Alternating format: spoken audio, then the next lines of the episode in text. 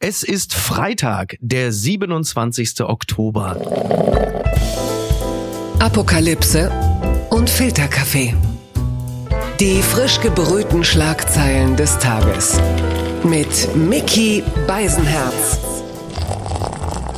Einen wunderschönen Freitagmorgen und herzlich willkommen zu Apokalypse und Filterkaffee, das News Omelette. Und auch heute blicken wir ein wenig auf die Schlagzeilen und Meldungen des Tages. Was ist wichtig? Was ist von Gesprächswert? Worüber lohnt es sich zu reden? Und es ist sehr schön, dass wir endlich mal wieder mit ihr reden dürfen. Das letzte Mal ist schon wieder viel zu lange her und das ist eigentlich ein, ein purer Wahnsinn, denn diese Frau ist äh, die blanke Kompetenz und das können wir hier natürlich extrem gut gebrauchen. Sie ist internationale Korrespondentin der ARD. Sie moderiert den Weltspiegel dort. Sie ist aber auch Bestseller-Autorin zum Beispiel des Buches Zwischen den Welten. Und da befinden wir uns äh, ja mehr denn je und genau diese brauchen wir erklärt. Und deswegen sage ich herzlich willkommen zurück, Natalia Miri.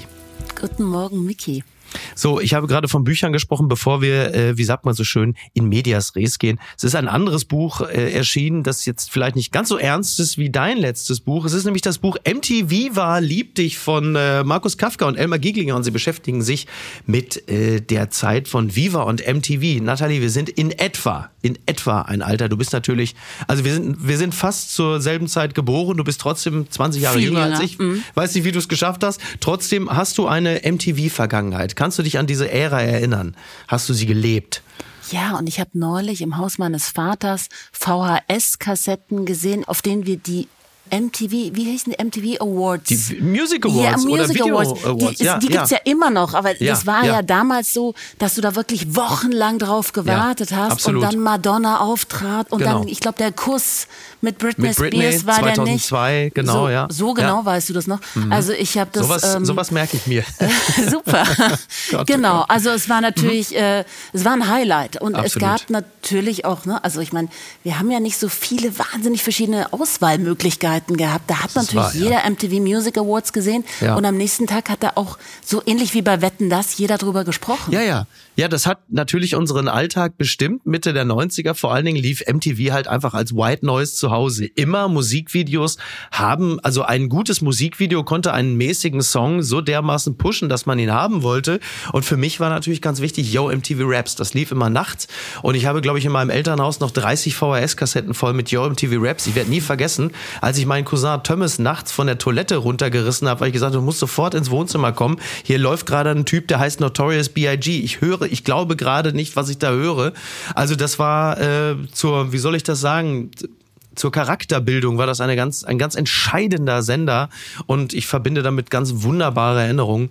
Und tja, viel ist davon äh, nicht mehr übrig. Irgendwann kam die Klingeltonwerbung und dann war ja, das waren die schöne alte Zeit. Und ich hatte mit Markus Kafka die Tage noch gesprochen, ähm, dem äh, legendären MTV und Viva-Moderator, und wir haben gesagt oder wir haben festgestellt, dass so die Zeit 98, 99 äh, vielleicht die, die unbeschwerteste, weil herrlich dümmste Zeit überhaupt war.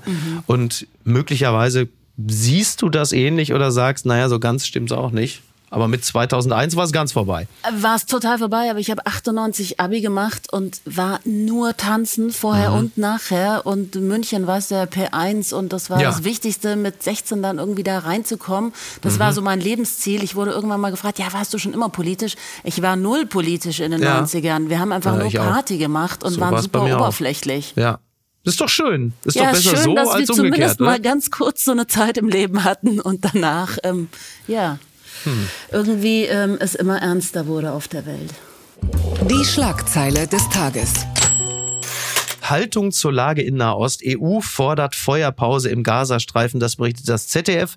Mit Blick auf die prekäre Lage im Gazastreifen hat die EU Israel zu einem ungehinderten humanitären Zugang aufgerufen. Auch humanitäre Korridore und Feuerpausen wurden gefordert. Ja, immerhin äh, spricht die EU in gewisser Hinsicht mit einer Stimme. Wir haben das äh, in den letzten Tagen und Stunden verfolgt, dass diese 27 EU-Staats- und Regierungschefs äh, sich durchaus äh, beraten, aber auch gestritten haben, wie eine Eskalation im Nahen Osten zwischen Israel und der Hamas verhindert werden kann. Also Spanien oder Irland, äh, die haben sich wegen der vielen zivilen Opfer ähm, darauf versteift, also Israel ähm, ja eigentlich im Grunde genommen aufzufordern, komplett mit der mit, mit jeder Form der Attacke des Gazastreifens aufzuhören. Und äh, Ungarns Orban äh, zum Beispiel, der steht also fest an der Seite Israels.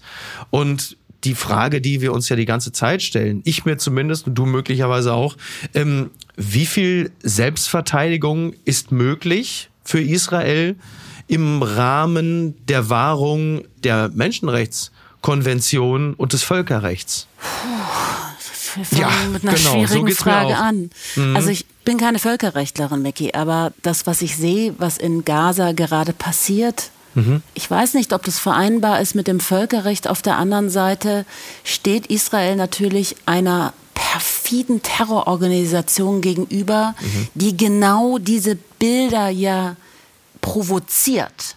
Ja, also man spricht klar. ja auch immer wieder, dass Israel da in eine, in eine Falle gelockt werden mhm. soll, mhm. dass die Hamas absichtlich, dass es das Kalkül war, ja. Israel so sehr in Wut zu versetzen und in, in mhm. also im Grunde genommen die Kontrolle zu verlieren, dass sie Fehler ja. machen und genau dann dafür sorgen. Und Exakt. zu Beginn war ja die Solidarität für Israel enorm groß. Es gab war ja sie? kaum war sie? Ich, also, also, man hat manchmal, also in, manchmal also, hat man es ein bisschen äh, vermisst, ne? Also in den ersten zwei Tagen mhm. habe ich das schon so empfunden. Aber mhm. es kippte ganz schnell. Mit ja. den ersten Angriffen, mit den ersten toten Kindern, blutüberströmten äh, Frauen mhm. und, und Männern kippte das immer mehr und ich meine, von der arabischen Welt brauchen wir gar nicht sprechen und was in Klar. Berlin passierte auch ja. nicht.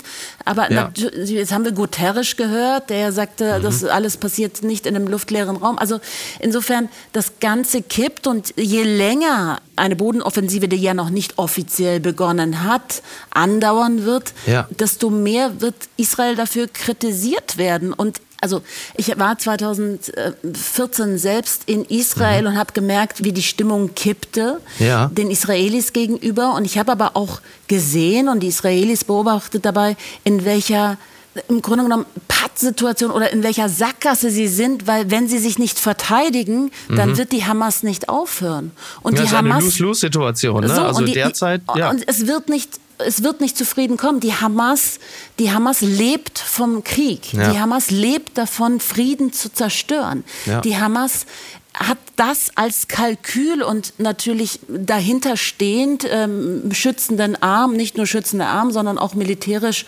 politisch und ähm, wirtschaftlich unterstützend die Islamische Republik Iran. Und genauso wenig, wie es der Hamas um die Palästinenser geht, geht es dem Iran um die Palästinenser. Ja. Wir haben eine kranke Version ähm, von einer Zerstörung Israels. So, und was soll jetzt Israel machen? Die Hamas verschonen. Ja, Yuval Noah Harari hat ja einen sehr klugen Gastbeitrag in der Süddeutschen geschrieben und äh, er bilanziert unter anderem, also selbst wenn es Israel gelingen sollte, die Hamas zu entwaffnen, ist das nur ein militärischer Erfolg und kein politischer Plan. Hat Israel auf kurze Sicht eine Idee, wie sich das israelisch-saudische Friedensabkommen retten ließe? Hat Israel auf lange Sicht einen Plan, um einen umfassenden Frieden mit den Palästinensern zu erreichen und seine Beziehung zur arabischen Welt zu normalisieren? Eine äh, durchaus berechtigte Frage, weil das langfristige Ziel kennt man natürlich nicht. Es ist natürlich, ich meine, die Hamas hat seit dem 7. Oktober, ich glaube, was stand da, 8000 Raketen auf äh, Israel abgefeuert. Ja. Also es ist ja völlig klar, dass also auch die Selbstverteidigung ist ja nicht nur ein reiner Racheakt, sondern es geht ja wirklich darum, den Staat Israel und seine Bürger zu erhalten und zu schützen. Auf der anderen Seite ist es ja völlig wirklich völlig nachvollziehbar und auch berechtigt, das darf man ja nicht vergessen, auf die Menschenrechtssituation in Gaza hinzuweisen und zu sagen, pass mal auf, Leute, da sind Frauen, Kinder, Männer auch. Mir sind Männer übrigens auch nicht immer komplett egal. Ich möchte auch nicht, dass ja. Männer bombardiert werden. Ne? Und darauf hinzuweisen ist ja richtig. Wie kriegt man das? Wie, also gibt es, es gibt, es kann ja keine saubere Lösung geben, denn immer wenn man darauf verweist, dass man sagt, Leute, bitte, es darf keine zivile Opfer geben, das ist ja ein hehrer Wunsch, aber das, das kann ja in dieser Form gar nicht nicht erfüllt werden. Und dann sind ja immer noch über 200 Geiseln da. Wie kriegt man die denn da raus?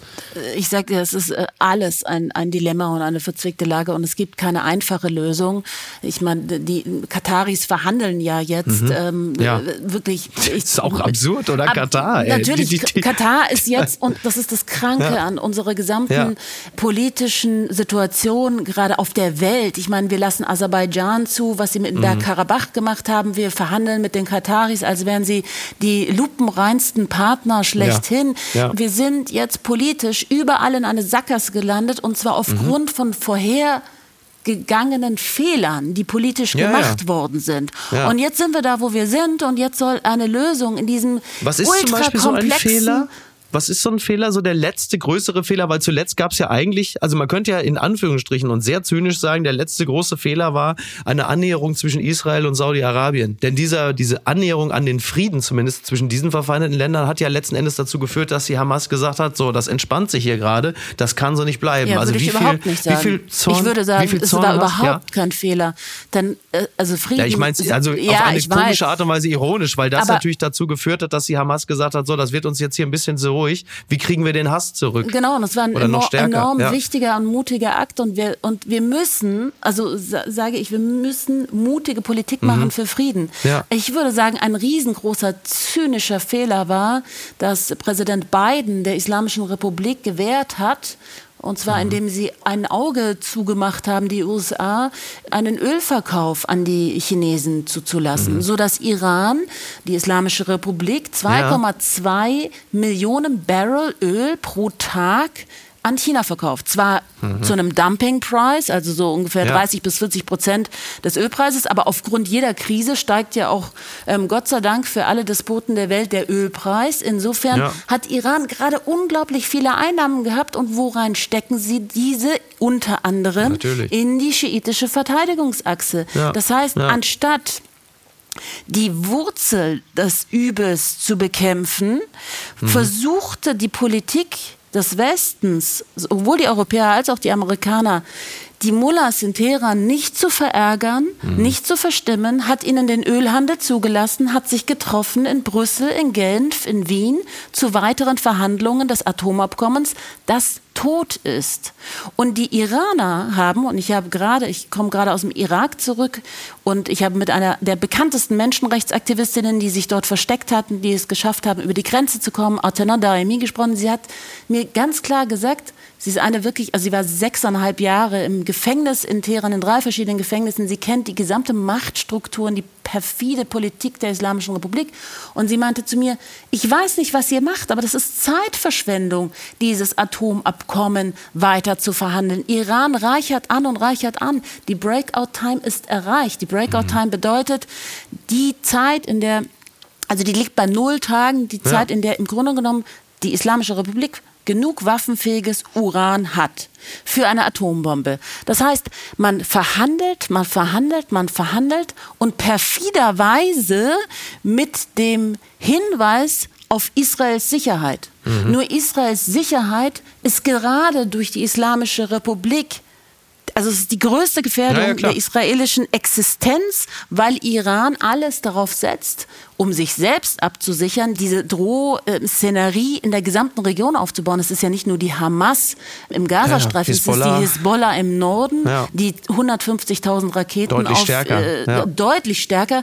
Das Glück nicht für die libanesische Bevölkerung, aber in der momentanen Lage ist, dass der Libanon in einer so desaströsen wirtschaftlichen Lage ist, dass die Oppositionsparteien gerade auf die Hisbollah auch hinwirken und einreden, ja nicht in den Krieg einzusteigen, weil es verheerend ja, wäre für den Libanon. Im Wir erinnern uns so noch an diese Explosion im Hafen, ne, vor zwei oder drei Jahren irgendwann, genau. wo ja auch irgendwie, also unglaublich, ich glaube 300.000 Menschen in irgendeiner Form in Mitleidenschaft gezogen wurden, also völlig katastrophale Zustände.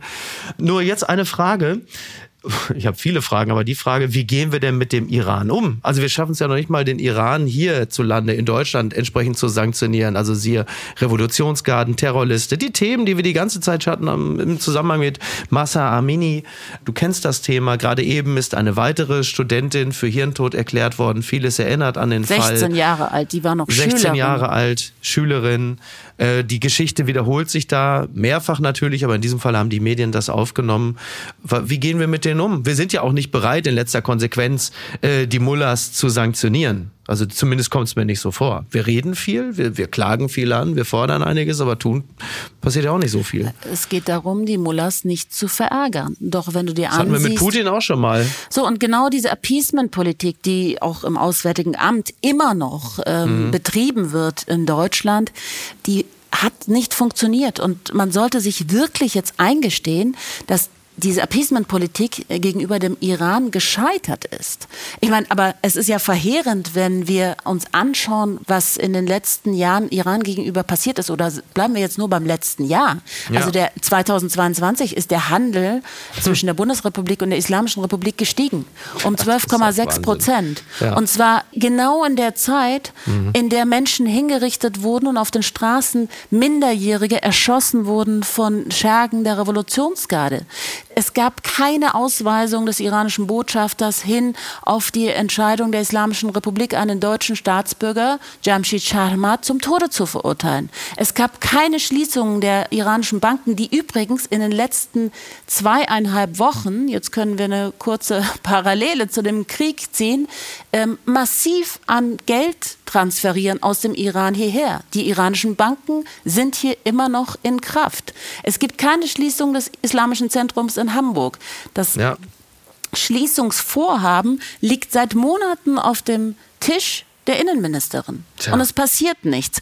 Insofern, ich frage mich, also was die Politiker sich dabei denken, wenn sie sagen, wir stehen an der Seite Israels, wenn der Hauptfeind Israels mit Samthandschuhen angefasst wird. Also für mich ist es dann wenig glaubwürdig, ob es wirklich konsequent und stringent ist, was unsere Politiker da sagen. Gewinner des Tages.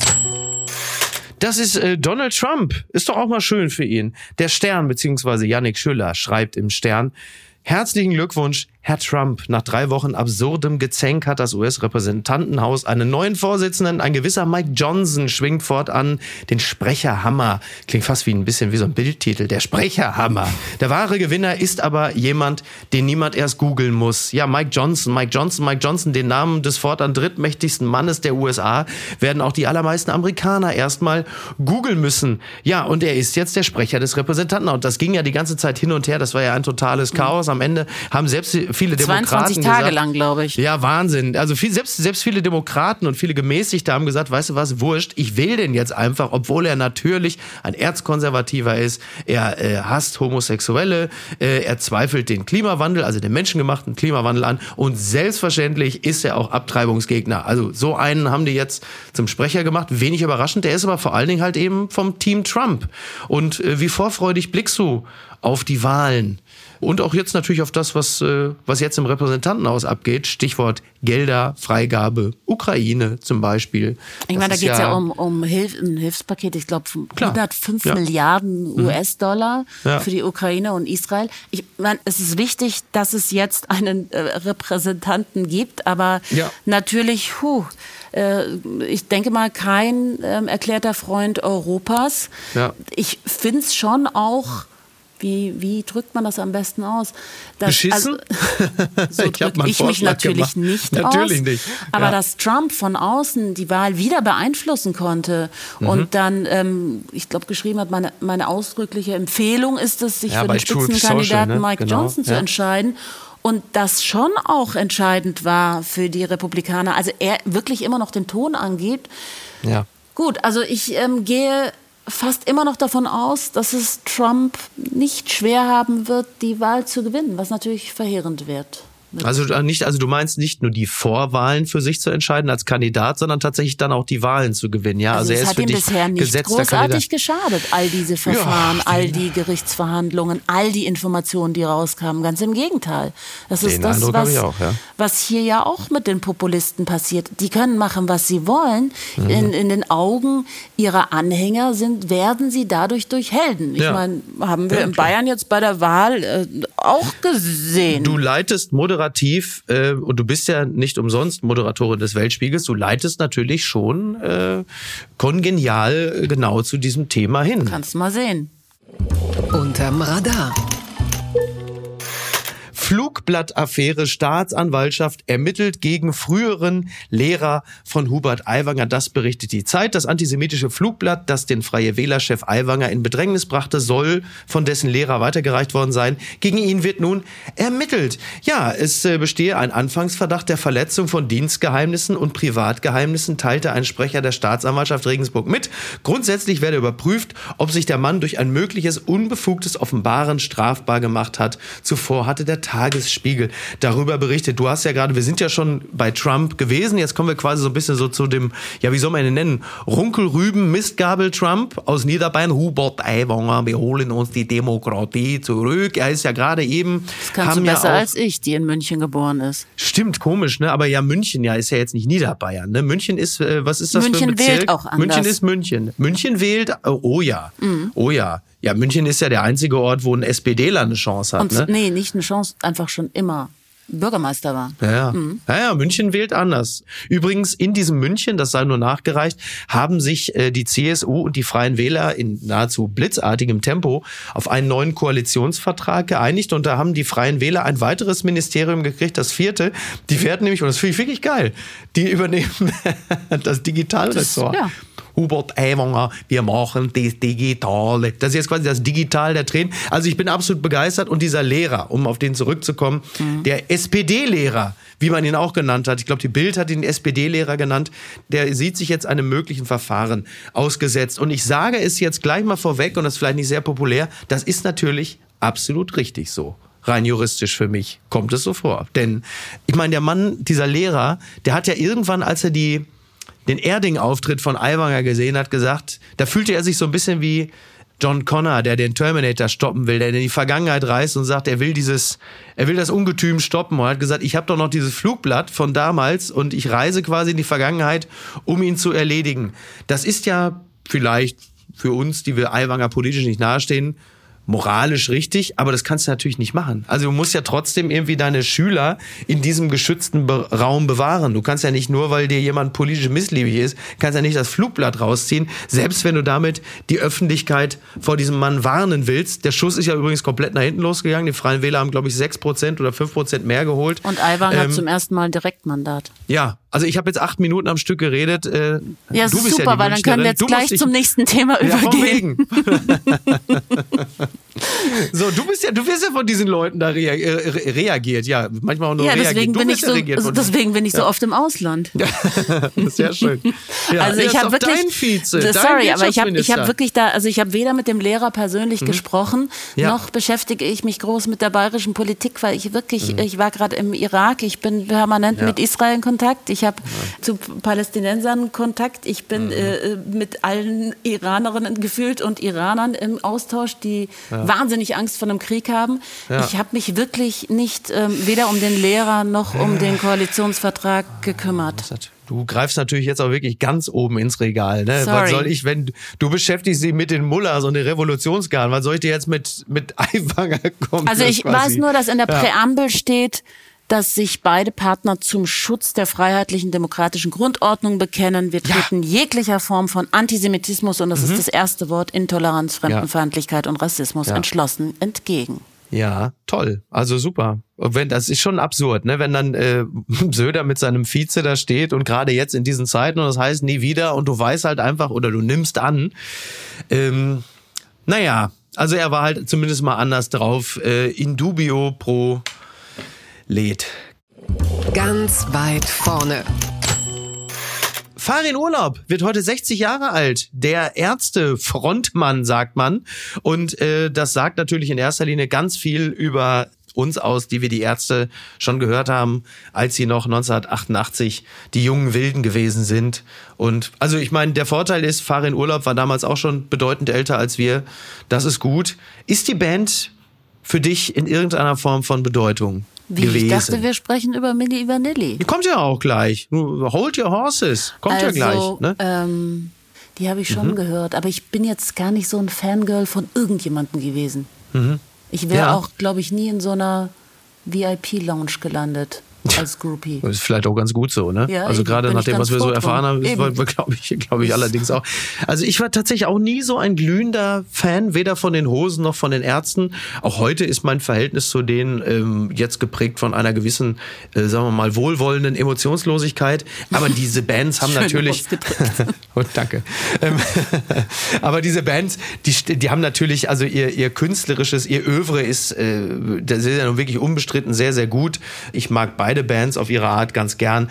Und ich weiß, dass Marco Seifert, Marco Seifert von Radio 1 ist der größte Ärztefan. Er ist als Moderator und als Tourbegleiter mitgereist. Der und mag hat diesem- ab jetzt Ja. mich nicht mehr. Doch, der mag dich, der mag dich. Ich Marco. Seifert, Marco Seifert ist ein großer Fan kluger Frauen und äh, kluger Journalistinnen. Unter anderem äh, deshalb moderiert er ja immer den Radio 1 Kommentatoren-Talk im Tippi am Kanzleramt. Und ich hoffe, er wird es rechtzeitig schaffen, denn er ist momentan, er hat einen, das kann ich dir, glaube ich, das kann man verraten, er hat einen nicht enden wollenden Schluck auf seit anderthalb Wochen.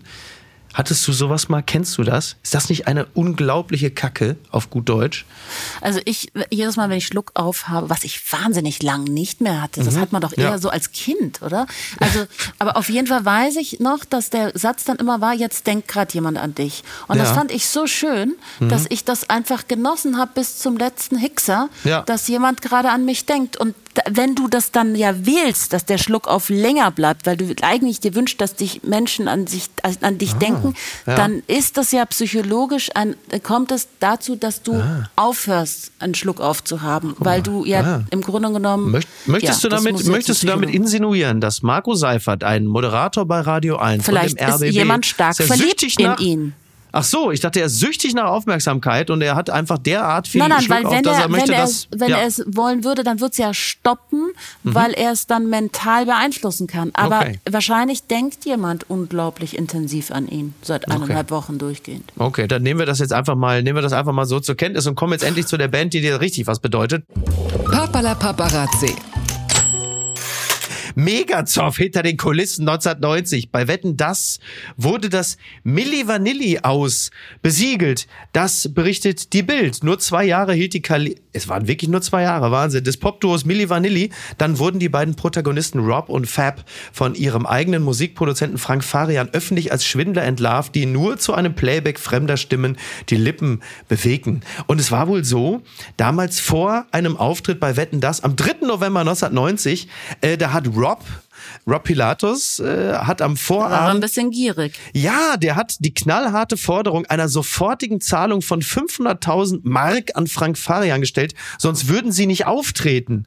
Und da hatte wohl Farian dann irgendwann die Schnauze voll und dann äh, hat er auch schon quasi für sich selber gesagt, das war jetzt nun wirklich euer letzter Auftritt, ich lasse jetzt die Bombe platzen. Und das war ja wirklich, also es war ja ein unglaublicher Skandal. Der, Ich glaube, einer so der größten der, in der Ja. Musikgeschichte, oder? Absolut, absolut. Wird natürlich heute kein Hahn mehr nachkrähen bei dem ganzen Autotune und Beschiss und äh, Leute tanzen lassen und andere singen. Aber damals war es wirklich so die Vertreibung aus dem Paradies irgendwie. Also Rob und Fab haben quasi vom Apfel abgebissen und dann hieß es aber jetzt raus. Also es war wirklich, ich weiß nicht, jeder kann sich glaube ich daran erinnern, was das für ein Skandal gewesen ist. Also ich war damals zwölf, aber dann, jetzt kommt meine Geschichte, Mhm. Ja. habe ich den Originalsänger von Milli Vanilli in Bamberg, als ich studierte, kennengelernt. Ja, aber der, der hat doch keinen interessiert. Du Ray brauchst ja jetzt gar nicht damit zu prahlen. Ach, aber Ray, es hat doch niemand schon, interessiert. Aber es war, also Ray war wirklich dann so ein Freund, Bekannter von mir und das war schon Ja. spannend, so das Ganze zu hören. Ich habe es natürlich alles schon wieder vergessen, weil es ewig lang her war, Natürlich. die Insider-Stories. Aber es war schon, Mhm. also den Originalsänger von Milli Vanilli zu hören, ja, jetzt spielst Ja, du das so hier schon. runter, aber ich dachte, Nein, das wäre jetzt ja irgendwie so eine echt tolle Geschichte, dass ich den kenne. Ist es ja auch. Naja, du kennst ja ganz andere Leute, Nathalie. Also du bist selber, du hast ja gerade ganz, ganz oben ins Regal gegriffen, wen du alles kennst, wen du alles getroffen hast. Menschenrechtsaktivisten, Staatschefs, äh, die größten Verbrecher und dann kommst du mir jetzt da irgendwie mit und dem echten Sänger von Milli Vanilli. Originalsänger von Milli Vanilli. Ich meine, Ja, gut. Ja, sorry, gut. größter Musikskandal Ja, und das- ich kenne das Original. Ja, stimmt, aber es hat denen auch nicht geholfen. Denn das ist ja auch das Absurde an der Die Sache. wollte niemand hören. Die wollte niemand, ja, die vor allem auch niemand dann, sehen. Mhm. Nee, die hatten ja dann eine Platte rausgebracht, glaube ich. Und Keep das hat ja null funktioniert. Genau, ja. Naja, Ja. Du, aber du siehst halt in der Popkultur, im Pop will man halt eben auch die Illusion mitverkaufen. Und die beiden Jungs sahen ja fantastisch aus. Sie haben hervorragend so? getanzt. Ja, die sahen super aus. Beide, Rob Pilatus, Fab Morvan, hochattraktive Männer. Äh, Fab Morvan ist, glaube ich, mittlerweile Mitte 50, Ende 50 fast, sieht immer noch toll aus. Rob Pilatus lebt ja schon lange nicht mehr. Und ähm, die waren natürlich klar, war, Frank Farian war ja nicht doof. Er hat das Ganze ja mit Boney M ja auch schon mal in ähnlicher Form praktiziert. Also die Sängerinnen haben ja wirklich gesungen, aber Bobby Farrell, der, der Tänzer in der Band Boney M, den hat ja damals, die Stimme hat ja Frank Farian selber eingesungen. Also die tiefe Bassstimme bei Boney M war ja immer Frank Farian selbst und Bobby Farrell war ja einfach der lustige Mann, der, der immer getanzt hat. Also er kennt das, Frank Farian kennt das Ganze. Er hat es ja schon mal gemacht mit Boney Boney M und hat das Ganze dann einfach in die 90er bzw. späten 80er übertragen, hat gesagt, ich mache das nochmal mit Milli Vanilli. Nur die haben ihn dann halt erpresst und hat er gesagt, also mit mir nicht Freunde. Also ne? bei einem Musikquiz aus den 90ern würdest definitiv du gewinnen. es gibt sie noch. Die gute Nachricht. Neue Pumuckel-Serie läuft ab Dezember bei RTL Plus. Das meldet der Mediendienst DWDL ab dem 11. Dezember ist es soweit. Interessant ist es, Florian Brückner äh, übernimmt die Rolle von Meister Eders Neffen und das ist ganz hochkarätig besetzt, also Milan Peschel, Katharina Thalbach beispielsweise und das Schauspiel und die Stimme des Pumuckel übernimmt KI, äh, der Kabarettist. Nee. Ja, der, der, doch, also Maxi Schafroth, groß, also im Großraum München, Bayern sowieso sehr bekannt als Kabarettist, der, ähm, der liefert erstmal die Vorlage für die Figur Pumuckel, auch die Stimme Stimme, aber darüber gelegt wird dann die Originalstimme von Hans Klarin, von Hans Klarin mit ah. KI. Also dann hast du wirklich, okay, Pumuckel, was machst du denn da? Ja, ich hab, was weiß ich, ich hab dich. Ne, so kennst du ja irgendwie die alten... Nicht, da muss ja, ich bei RTL mal, Plus ist das irgendwie... RTL Plus? Wie kriegt man ja, das? RTL Plus muss man, da, ein, muss man das kaufen? Ist ein Streaming, ist ein Streaming-Dienst von RTL. Also oh. ich habe, okay. also pass auf, Nathalie, wir sind ja hier unter uns. Ich habe einen Account wegen Frauke Ludowig und äh, ich kann dir da also ich, also ich könnte Lässt dir da unter Umständen. Im Dezember einfach ja. als so ein Nikolausgeschenk reinschauen. Ja, okay, ja, okay, Pumuckel, was machst du denn da? Ja, ich habe einen RTL Plus Account. Ich habe die Daten weitergegeben. Oh, du bist mir auch Schlingel, bist du. Also ich mach das schon. Weißt ne? du, Pumuckel, Kannst dich auf mich verlassen. Weißt du noch, als er dann da oben stand? am Topf und dann sagt er, wer kommt denn? Ich ja, wer kommt denn da? Das kann ich jetzt nicht so toll wie du. Mhm. Die Milch. Und dann kam die so hoch und es war einfach, also wenn ich an Pumuckl, Milch.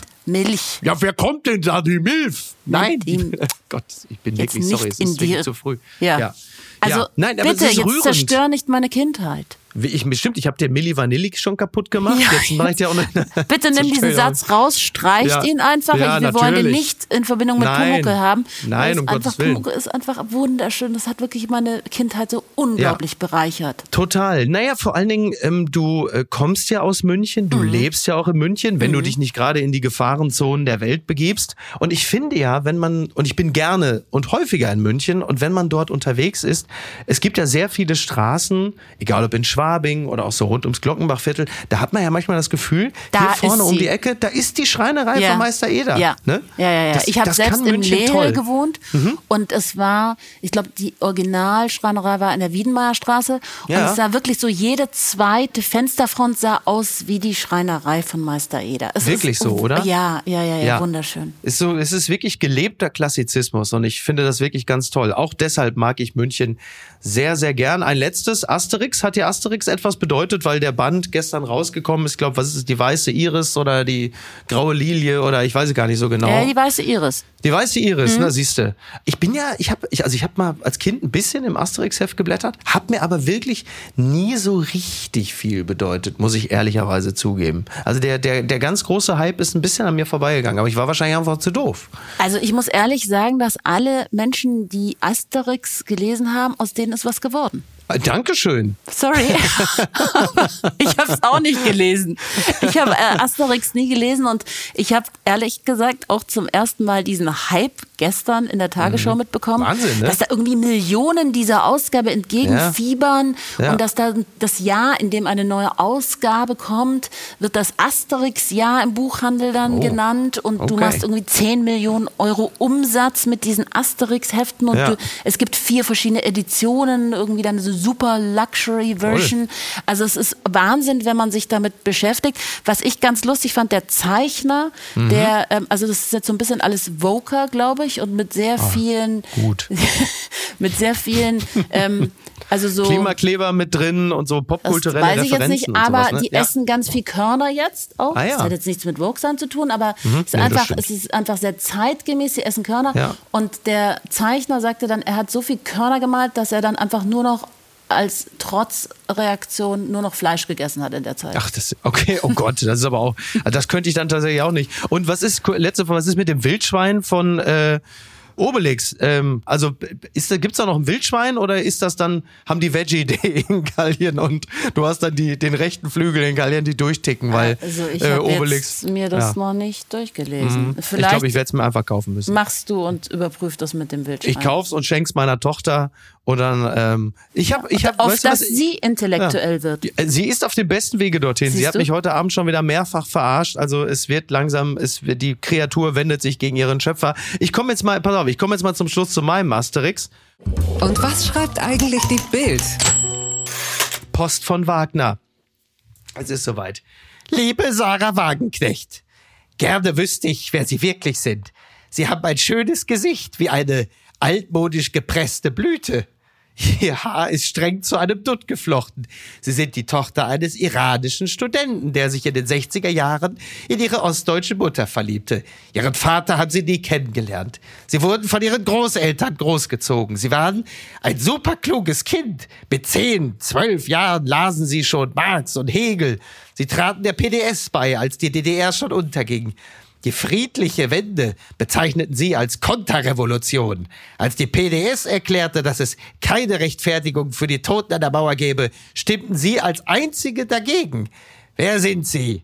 Sarah Wagenknecht. Wie viele Sarahs gibt es in ihnen? Wie viel Irrung, Wendung? Über Putin sagen sie, dass er Sicherheitsinteressen hat. Ich frage mich, wer sie wirklich sind. Die harmloseste Bezeichnung wäre, Sarah ist eine kolossale Gans. Aber das stimmt nicht. Sie ist eine gefährliche Gans. Herzlichst, Ihr Franz Josef Wagner. Ja, auf das Attribut gefährliche Gans, da wärst du auch nicht gekommen. Nee. Nathalie, oder? Wie soll ich jetzt den Tag Der starten Blick. Mit dieser Stimme? Blick. Ja, es tut mir wirklich leid. Da hast du, das ist. Äh, Das war gruselig. Ja, das ist äh, ein Grusel, Gewollt. den wir genau. Es ist ein gewollter Grusel. Mhm. Es ist ein gewollter Grusel. Deswegen, also nimm das einfach mal so hin. Ist doch schön, dass ich dich auch noch mal mit mit etwas schocken konnte. Ne? Ja, hast du. Ja, sehr gut. Ich bin sprachlos. Ich sollte übrigens, ich soll, äh, jetzt habe ich es wieder. Oh Gott, ich, ich sollte noch von Niki sagen, du schuldest uns noch ein Sereshk Polo. Bolo. Pol, Polo. Sereshk Sereshk Polo. Bolo. Genau. Ich bin immer geneigt, das äh, mallorquinisch auszusprechen. Boyo. Aber da ist ja gar kein Huhn drin. Das ist also so Weil Berberitzenreis Polo ist ja- mit, äh, was ist es, Polo ist ja der Reis. Ja, genau, eben. Siehst du? Wieder was gelernt. ne? Das زرش ist Berbe- کلو با مرغ و Mhm. فکر میکنم ماست خیارم بد نباشه Ich wollte nämlich gerade genau das wollte ich, das meinte ich nämlich. Schön, dass wir uns darauf noch verständigen konnten, Nathalie. Vielen Dank. Danke für deine Expertise, auch in Sachen, auch und auch in Sachen Milli Vanilli. Und ähm, ähm, nein, es ist gut, dass wir auch über diese Dinge reden können, Nathalie. Auch das machen wir viel zu selten. Komm bitte schnell wieder, lass nicht wieder so viel Zeit vergehen. Wir brauchen dich. Änder deine Zeiten der Aufnahme. Okay, gut. okay, machen wir. Dankeschön, Nathalie. Bitte. Mach's gut. Tschüss. Bis denn. Ciao. Apokalypse und Filterkaffee ist eine Studio Womans Produktion mit freundlicher Unterstützung der Florida Entertainment. Redaktion Niki Hassania. Produktion Hannah Marahiel. Executive Producer Tobias Baukage. Ton und Schnitt Niki Franking. Neue Episoden gibt es täglich. Überall, wo es Podcasts gibt.